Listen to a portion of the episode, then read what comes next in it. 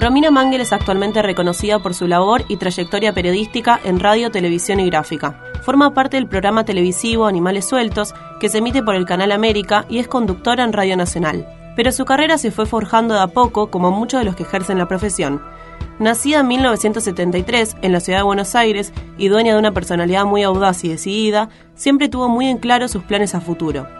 A los 16 años tuvo una primera aproximación al mundo periodístico de la mano de María Laura Santillán y Daniel Haddad, en un programa que se emitía los domingos por la mañana en Radio América. El día que entré a la radio no quería, no quería dejarla. Eh, de hecho, volví a mi casa y dije, no voy a seguir el colegio. Me miraron, o sea, no me falta, claro, deliraste. En la radio tenés que hacerte escuchar, tenés que lograr la magia de atrapar al otro con las palabras. Es como, para mí la radio se parece a una de esas primeras citas.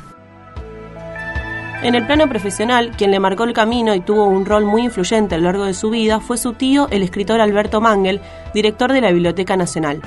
A través de la escritura, Romina halló un hilo conductor para finalmente abrirse camino en el mundo del periodismo, aunque antes de abocarse de lleno a la profesión, finalizó la carrera de Relaciones Internacionales en la Universidad del Salvador y la de Periodismo en TEA todo fue una excusa para hacer periodismo. Yo en mi casa, insisto, el primer día que llegué a la radio a servir este café, yo servía café y escribía los mensajes, en ese momento se escribían a mano los mensajes que llegaban de los oyentes, servía café. Y la primera vez que, que Adad me nombró, como bueno, sé, está colaborando hoy, yo escucharme, me parecía, escuchar mi nombre en la radio me parece increíble. Romina es una de las pocas que logra tener un espacio fuerte y una voz firme dentro de los medios de comunicación en una realidad donde la mujer todavía debe luchar en desigualdad de condiciones para abrirse espacio en lo profesional y académico debido a las escasas oportunidades. Sus vivencias dan cuenta de lo laborioso que resulta enfrentar esa inequidad de género imperante que parecería estar aún más marcado dentro del mundo periodístico. ¿Cuál es la historia? ¿Cuál es la historia detrás de, este, este estos pequeños espacios que nos dan? Y de hecho en Animales Sueltos es la primera vez que sienta una mujer en la mesa, con el enorme costo que tuvo para mí, digamos, ¿no? Y que he sabido sentarme en esa mesa. Mucho más si se trata de política. No, si tenemos que contar los pajaritos o mostrar cómo está el día y ponerte un shortcito y mostrar el culo, está bueno, o sea, siempre hay una. Para sentarte a hacer un análisis político de la realidad, bueno, no, la verdad que no. Creo que tiene que ver con la sociedad también, ¿no? No solamente con la decisión de los dueños de los medios, que la sociedad es una sociedad muy machista. En su extensa trayectoria en radio, trabajó en emisoras como Vorterix, Radio Nacional y Radio América, junto a grandes personalidades como Reinaldo Sietecase, Daniel Haddad y Jorge Lanata.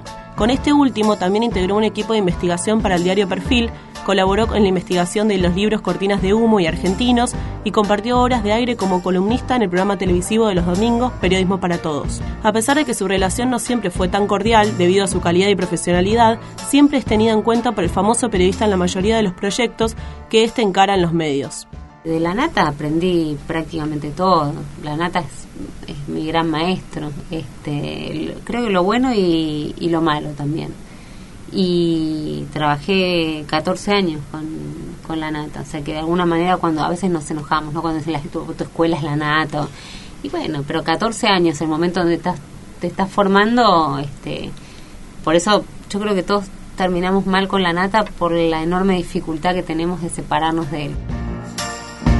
En 2014, y luego de varias décadas de mucho trabajo, finalmente le llegaron reconocimientos por parte de la asociación APTRA. Fue premiada dos veces en la entrega del Martín Fierro por su labor periodística femenina en la señal CN23 y por su trabajo en el programa de radio Get Up, que compartía con Reinaldo Sietecase.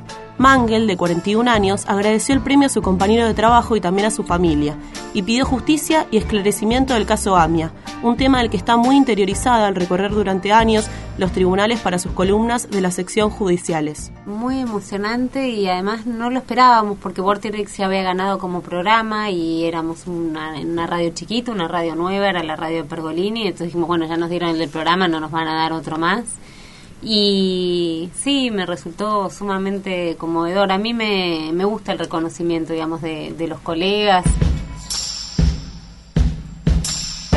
En la actualidad, su nombre figuró durante varios días en los títulos de las notas y en los editados de los programas de televisión, debido al choque que protagonizó junto a Eduardo Feynman en el ciclo Animales Sueltos, conducido por Alejandro Fantino. La discusión que tuvieron ambos compañeros culminó con la renuncia de Feynman al programa emitido por América. Durante el cruce, este había chistado a Mangel en un gesto de desacreditación y la periodista no se quedó con la boca cerrada creo que siempre una tensión con, con Eduardo, claramente tenemos posiciones diferentes, pero me parece que no sabe manifestarlas y convivir, por lo menos conmigo.